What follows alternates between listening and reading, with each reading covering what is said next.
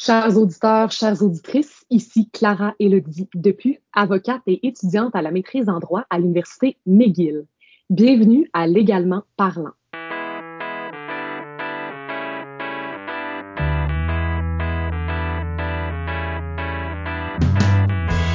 J'ai le plaisir de recevoir aujourd'hui Valérie Costanzo.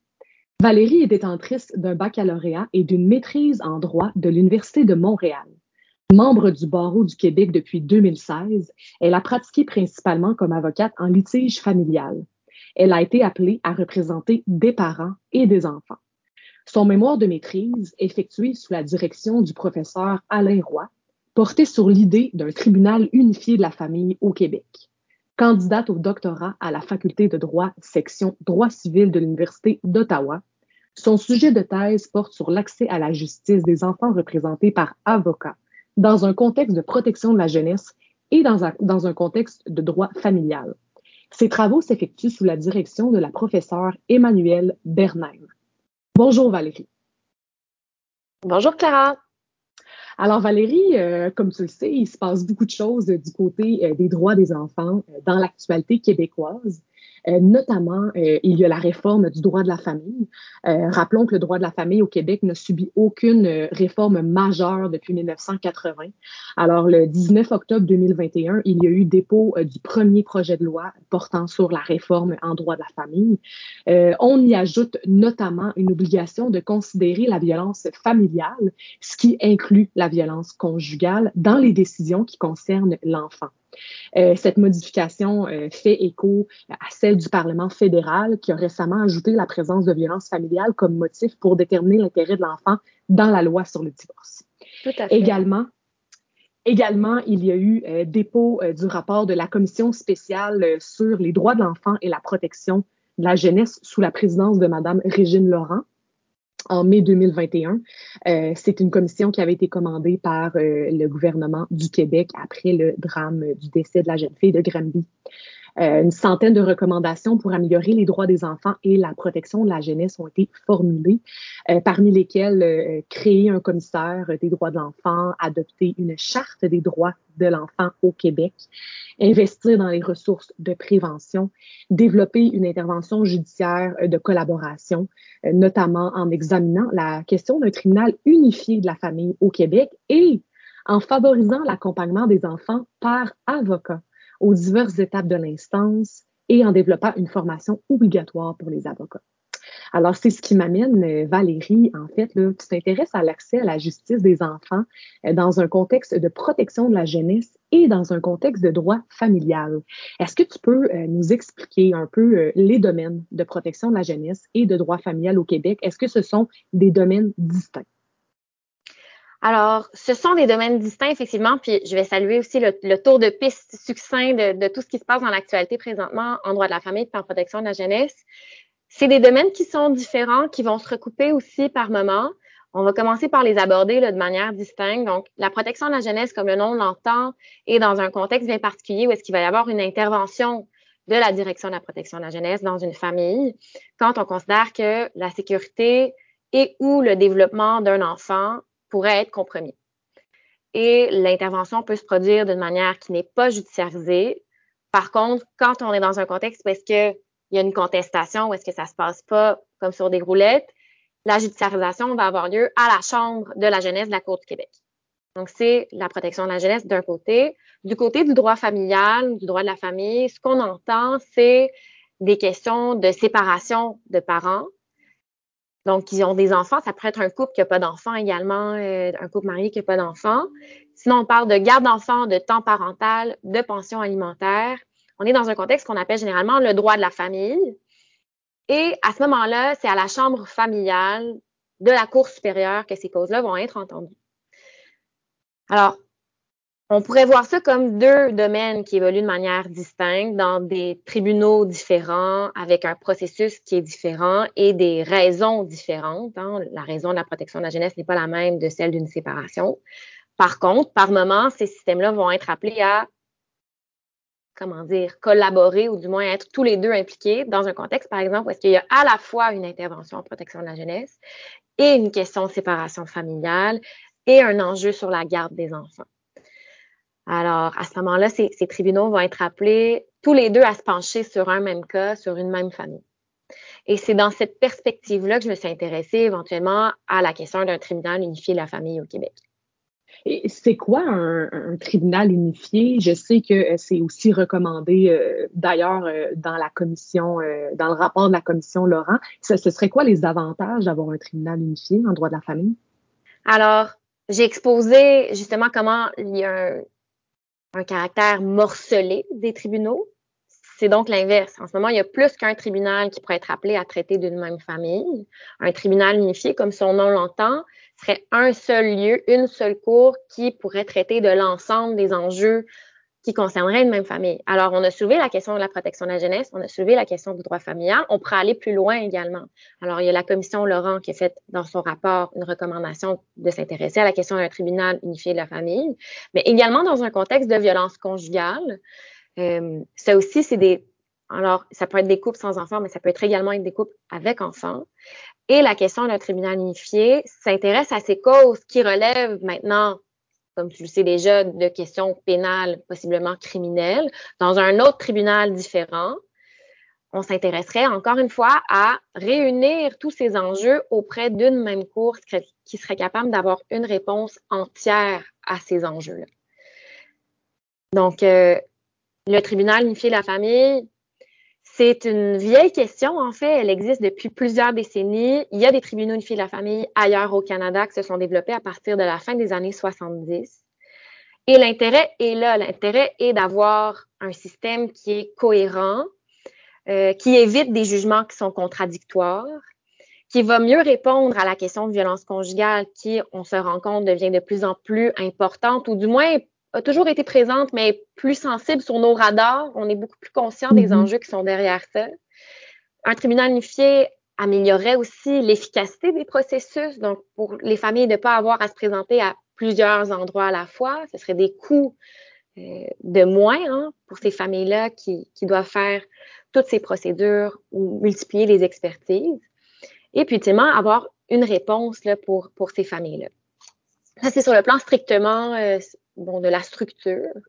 Et en réfléchissant aux tribunaux unifiés de la famille, on s'intéresse pas seulement à cette question structurelle, mais également à d'autres services qu'on appelle complémentaires qui viendraient accompagner ces familles à travers la rupture familiale et ou la protection de la jeunesse et ou une violence conjugale. Puis à ce moment-là, ben, il y aurait un système de coordination des services, euh, une offre de médiation des parajuristes, des services complémentaires d'orientation, d'information, bref, une panoplie d'autres mesures qui viendraient soutenir ce tribunal et les familles qui sont appelées à y transiter. Mm-hmm. OK, c'est super intéressant. Puis, si on revient à l'état actuel des choses, qui est la Cour du Québec protection de la jeunesse, la Cour supérieure, droit familial. Euh, est-ce que ces tribunaux fonctionnent différemment? Est-ce que la place qu'on accorde à l'enfant est la même euh, au sein des, deux tribunes? Alors, ce sont des tribunaux qui fonctionnent de manière différente, avec des places différentes accordées à l'enfant. Si on regarde euh, du côté de la protection de la jeunesse, la Chambre de la jeunesse, les enfants sont toujours partis au litige. Alors, on leur connaît carrément le statut de, litige, partie au litige. Et en plus de ce statut-là, on va leur reconnaître presque systématiquement le droit d'être représentés par avocat. En droit familial, les enfants ne sont pas partis au litige. Ils sont occasionnellement représentés par avocat ou avocate. Puis, ils le sont seulement s'ils ont la maturité suffisante pour comprendre la situation, et exprimer des besoins, émettre leurs désirs pour la suite des choses. Alors, c'est des systèmes qui évoluent de manière indépendante avec des règles qui sont différentes sur le plan de la place des enfants. C'est sûr qu'il y a des choses qui sont en commun. Les deux tribunaux vont devoir rendre des décisions qui sont dans l'intérêt de l'enfant. C'est toujours la pierre angulaire de toutes les décisions, c'est l'intérêt de l'enfant. Mm-hmm. Alors, tous les deux vont être appelés à interpréter au cas par cas quel est l'intérêt de l'enfant et le cas échéant, considérer, l'enfant a le droit d'être entendu. Alors, tous les deux vont devoir considérer le cas échéant la parole de l'enfant. Par contre, les processus ne prévoient pas la même façon ou encore euh, la même place dans les systèmes. Donc, euh, ça, c'est une question qui a été soulevée par la commission Laurent également euh, et par d'autres chercheurs pour justement s'intéresser à aux expériences qui vont être différentes des enfants dans ces deux systèmes-là. D'un côté, presque systématiquement la représentation par avocat et de l'autre côté, pas du tout. C'est-à-dire c'est occasionnel. C'est souvent parce que les parents sont soit d'accord ou parce qu'il y a un des deux parents qui va avoir formulé une demande formelle au tribunal pour avoir une avocate qui représente son enfant. Mais je, oh, excuse je comprends que euh, je comprends dans le fond qu'une une des différences majeures, c'est euh, le statut de partie qui est accordé à l'enfant euh, en jeunesse et qui n'est pas accordé à l'enfant en droit de la famille. Qu'est-ce que ça implique avoir un statut de partie au litige? Alors, effectivement, c'est central comme enjeu. Ce que ça change, c'est que en étant partie au litige, les enfants reçoivent les procédures, vont être représentés par avocat, vont alors vont être carrément des acteurs du processus. Vont faire, vont être appelés à la cour, ils vont pas nécessairement toujours se rendre, mais leur leur place est d'autant plus grande qu'ils ont le droit de recevoir toutes les procédures, d'être tenus informés de tous les développements. Ils ont un droit d'appel également. S'ils sont pas d'accord avec une décision parce qu'il y a une erreur quelconque, ils ont un droit d'appel.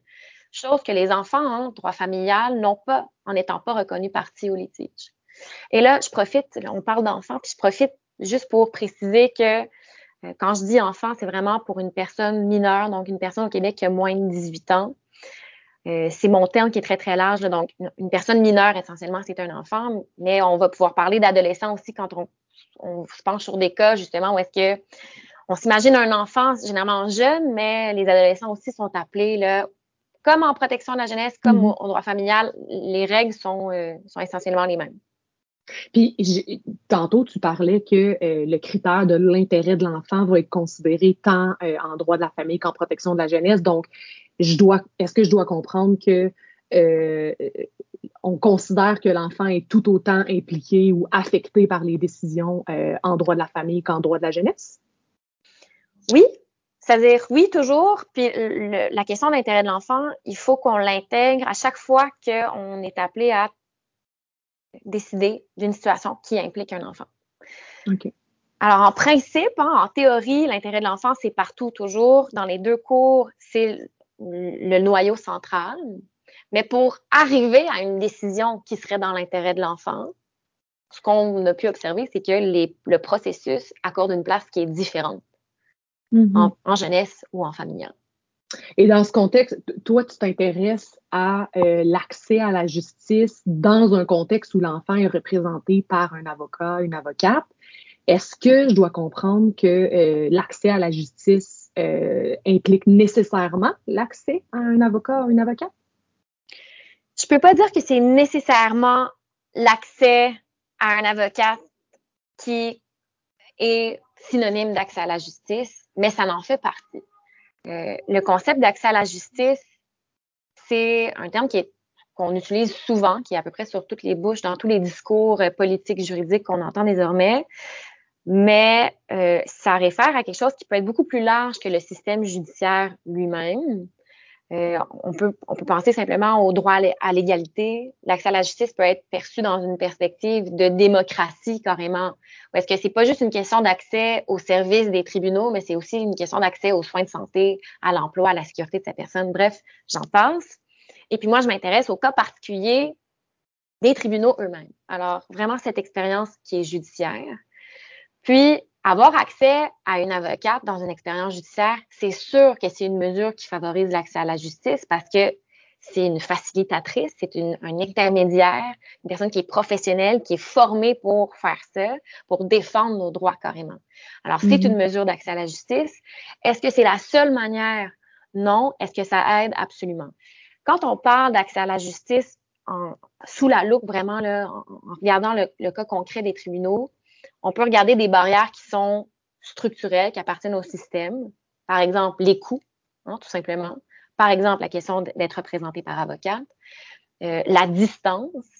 ça paraît simple, mais si j'habite dans en région éloignée, puis j'ai un moyen de mhm. transport limité pour me déplacer au tribunal, ben j'ai moins accès qu'une autre personne qui habite à Montréal puis qui peut se rendre au palais de justice en métro. Alors, mhm. on est dans une question structurelle. Puis de l'autre côté, ben, il y a des barrières qui sont individuelles, donc qui relèvent des personnes elles-mêmes, leurs caractéristiques personnelles, les enjeux psychologiques qu'ils peuvent avoir, le stress que ça engendre, etc. Ça aussi, c'est un facteur d'accès à la justice comme tu dis, c'est un des facteurs, mais c'est pas le seul facteur pour euh, accéder à la justice. Euh, les enfants, euh, puis j'imagine les enfants, comme tu as mentionné, sont des personnes qui sont ont différents besoins. Hein, c'est pas c'est pas un groupe qui est qui, qui, qui, est homogène. est-ce que est-ce que c'est quelque chose que, que, qui t'intéresse dans le cadre de tes recherches? Absolument. Donc, c'est spécifiquement l'accès à la justice des enfants qui m'intéresse et tu, mets le doigt sur quelque chose d'important, c'est que les enfants, c'est pas un groupe homogène. Et ça, ça réfère au concept d'intersectionnalité finalement.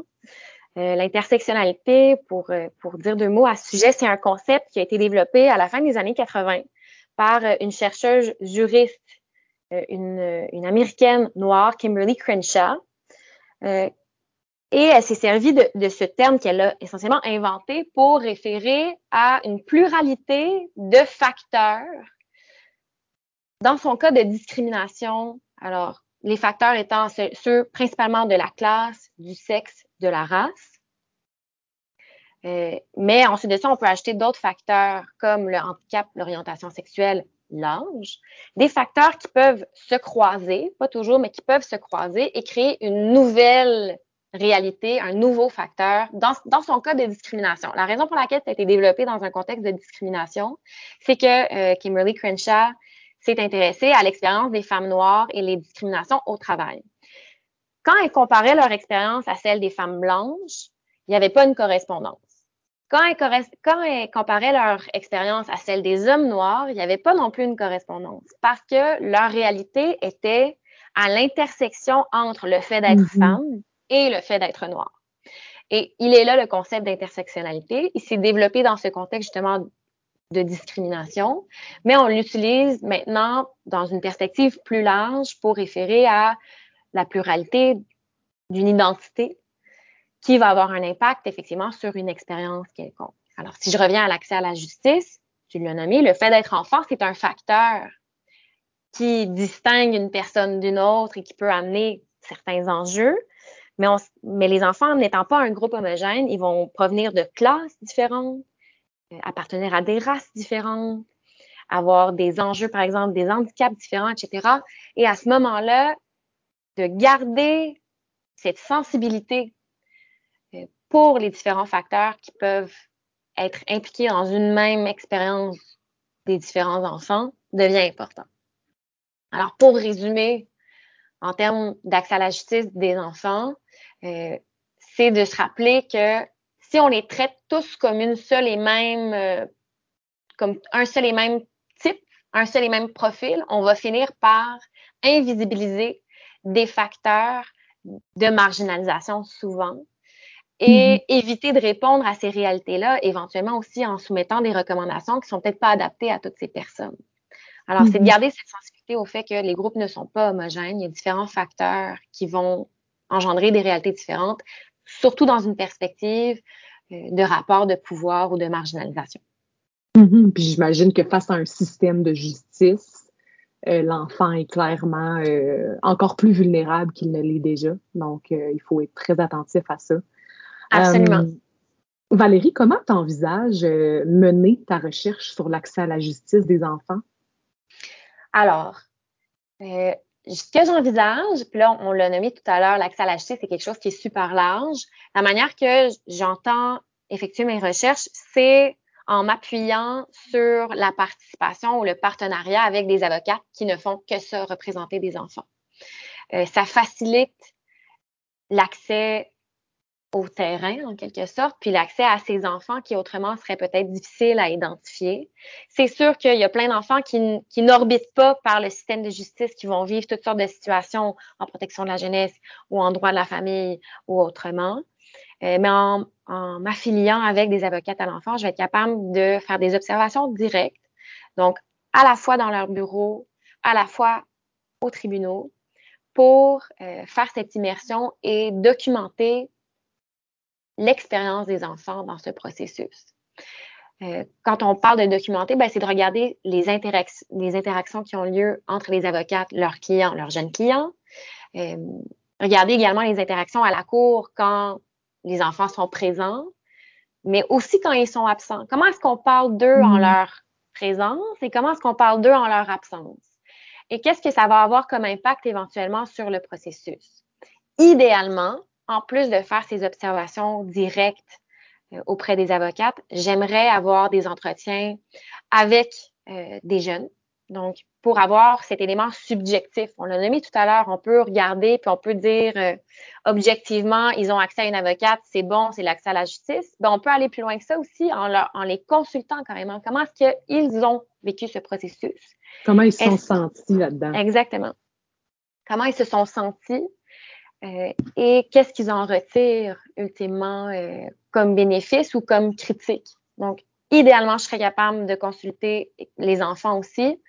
Je dis idéalement parce que sur le plan éthique, c'est pas toujours évident d'avoir accès euh, à des personnes qui sont vulnérables de par leur âge ou de par leur expérience. On a les deux facteurs dans un contexte de justice avec les enfants.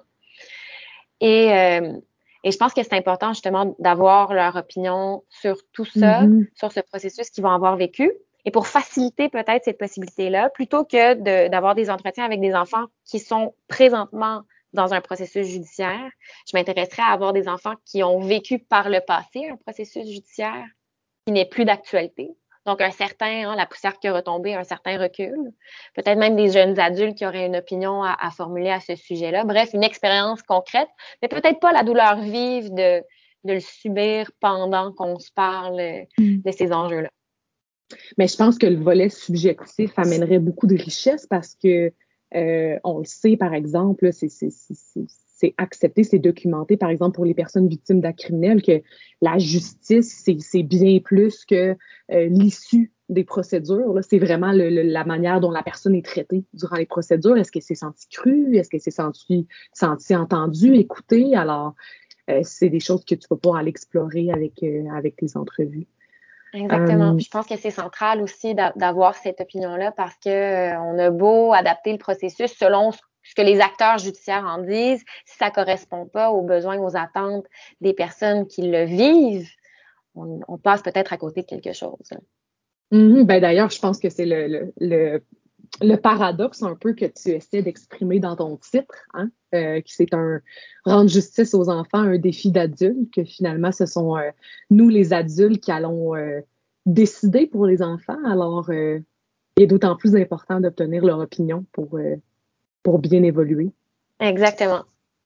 Euh, ce qui m'amène à te demander pour finir, euh, Valérie, avec les, développements récents de la commission Laurent, notamment pour favoriser la participation des enfants dans les décisions qui les concernent, et on parle de décisions judiciaires, mais pas, pas exclusivement, est-ce qu'on peut dire qu'il y a un certain consensus au Québec concernant la participation de l'enfant dans les décisions qui le concernent?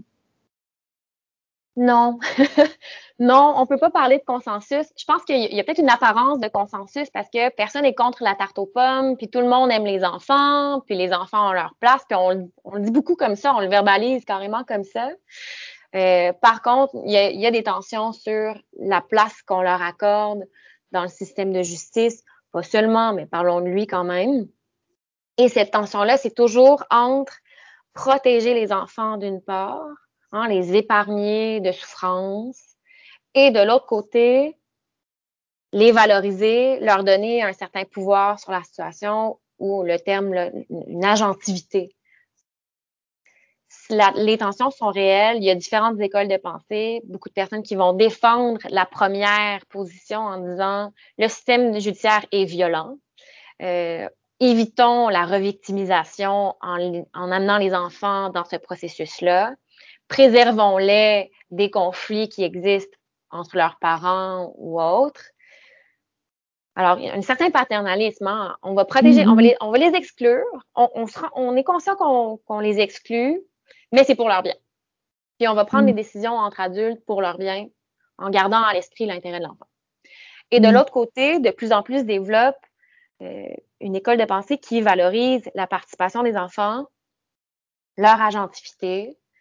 Euh, et il y a des recherches qui ont démontré désormais que même dans un processus qui va être difficile, hein, qui ne sera pas tout rose et tout facile, les enfants qui ont une expérience et qui ont été appelés à, prendre action, à prendre parole, prennent confiance en eux et elles euh, et peuvent même vivre un, certain processus thérapeutique à travers tout ça.